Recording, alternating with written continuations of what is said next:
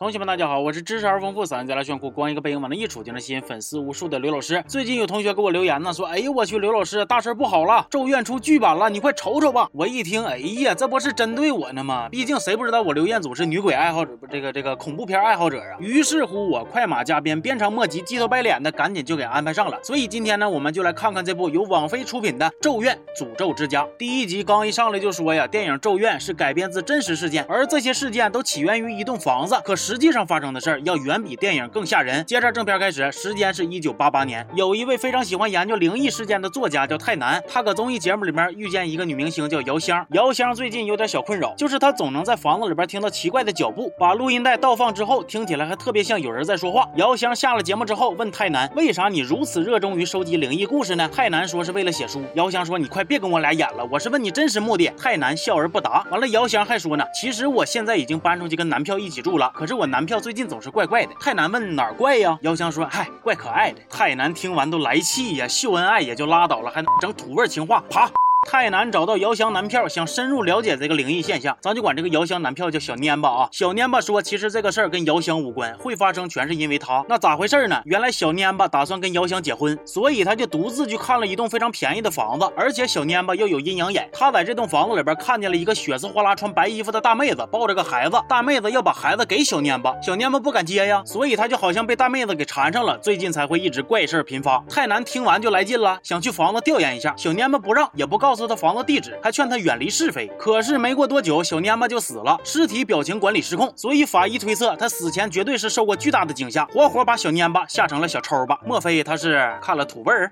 接着，我们把目光转向另一位主角，她叫盛美，是一位高中女生，最近刚转学，跟她妈一起生活。从她跟她妈的聊天中呢，我们不难发现，母女二人其实关系并不好。她妈说，盛美的新班导对盛美挤眉弄眼，早晚得来追求她。过去那个学校的也是这样。完了还说盛美勾引这个勾引那个，甚至勾引老爹，骂她是个荡妇。可是实际上呢，跟班导有一腿的是盛美妈，而且盛美妈还说，她做这一切都是为了盛美。呃啊，保护女儿的办法就是献祭自己，感情你这个牺牲还挺叛逆啊。完了，盛美。有两个女同学，空气刘海跟直头发，主动跟他说话，热情和他唠嗑，不是夸他好看，就是朗诵诗歌，还要约他一起去一栋没人的房子里边撸猫，暗送秋波。结果就出事了，这俩女的又约了一个叫熊大的男学生，仨人不憋好屁，俩女的按住盛美，协助熊大把盛美给强奸了。空气刘海还拍了照，威胁盛美不许报警。可是，在这个过程中呢，又接连有怪事发生。先是直头发，他嘴里边发出了猫叫声，接着就消失了。然后熊大侵犯完盛美，又去跟空气刘海快乐加班了。你说你是熊大吗？我看你是心。大盛美独自一人抱着猫躲进了壁橱里。这个时候，之前吓唬小蔫巴的那个白衣大妹子再度登场，给盛美吓得嗷叫。再之后，盛美就突然一反常态，主动对熊大表示依赖，直头发也消失不在，只留下空气刘海一个人蒙圈歇菜。哎呀妈，押上韵了。此刻呢，直头发依然不知去向。有人说在舞厅见过他。空气刘海把偷拍的照片给盛美，说希望盛美能帮他找人。都不是我说呀，你哪有这脸呢？找人是不可能帮你找人了，但是可以帮你送葬。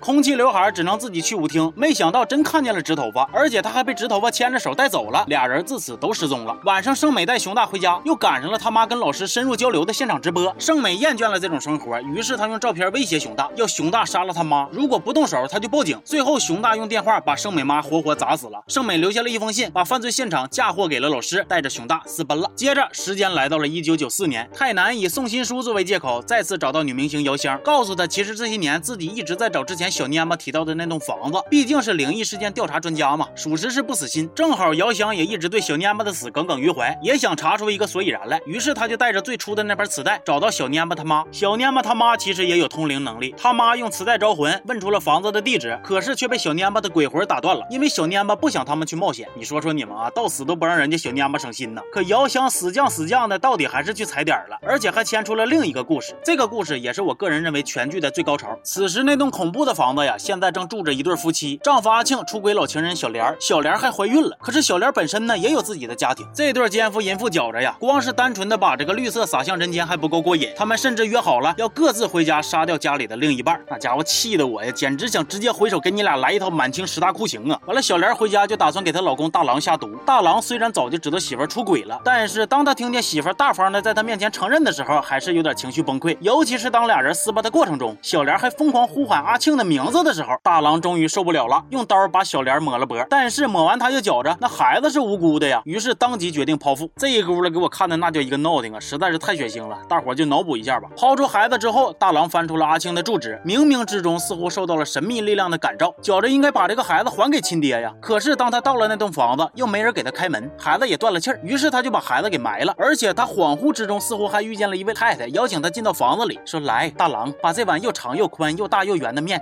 吃了。”大郎吃完当场想开了，寻思何必针锋相对，相聚就要举起杯。于是他打算等天亮就去自首。结果当他回到自己家，发现小莲那血呼啦的肚子里边居然多了一个电话。哎呦我去了，这难道就是传说中的午夜凶铃？其实都要我说呀，就这部剧戏份最多的就是电话，因为盛美这边也准备要开始摆了电话。此时的熊大和盛美已经有了儿子，熊大在外边干苦力憋气，回家就打媳妇打孩子，还搞荡妇羞辱那一套，说孩子不是他的。盛美说了，恭喜你都会抢答了。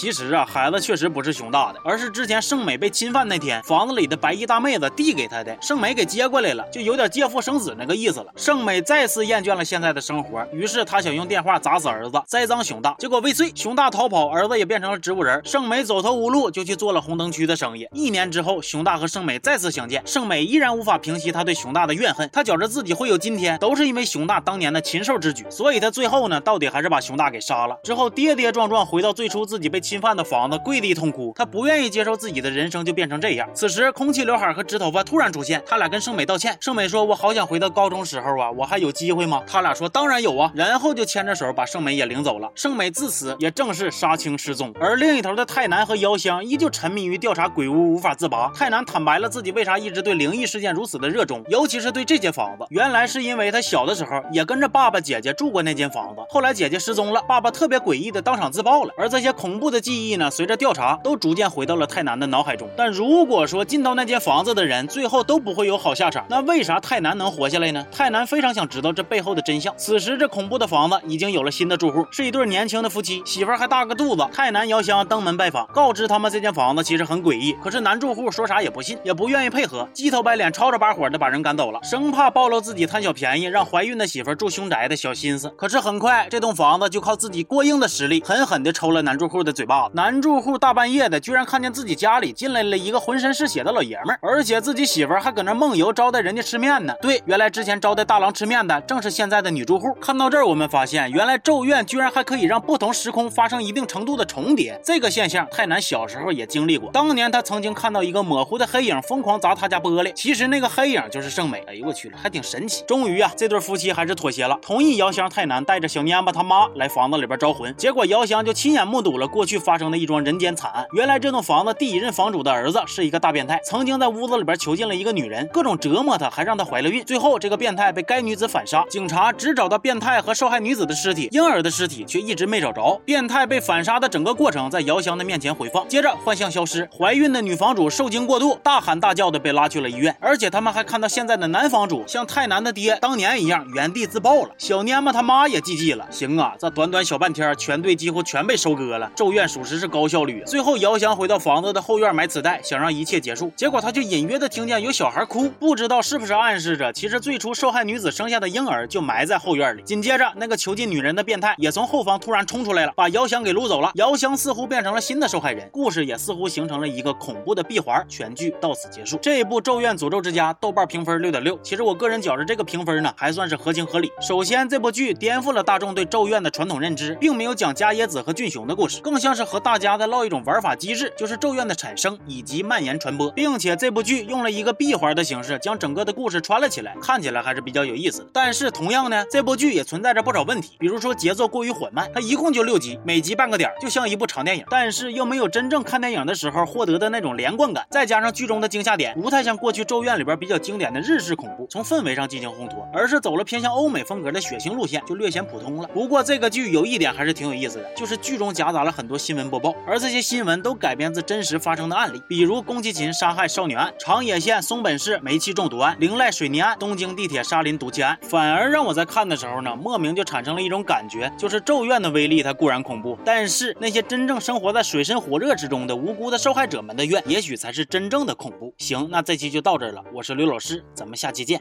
哦。